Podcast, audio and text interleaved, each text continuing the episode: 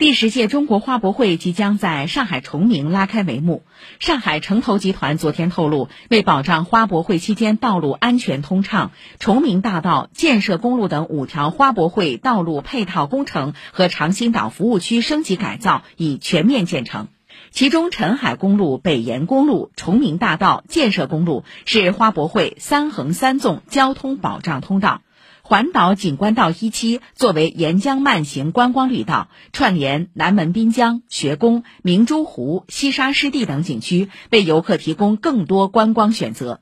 按照一桥一景、一镇一树为原则，提升五条道路整体绿化景观效果，实现与周边环境相互融合。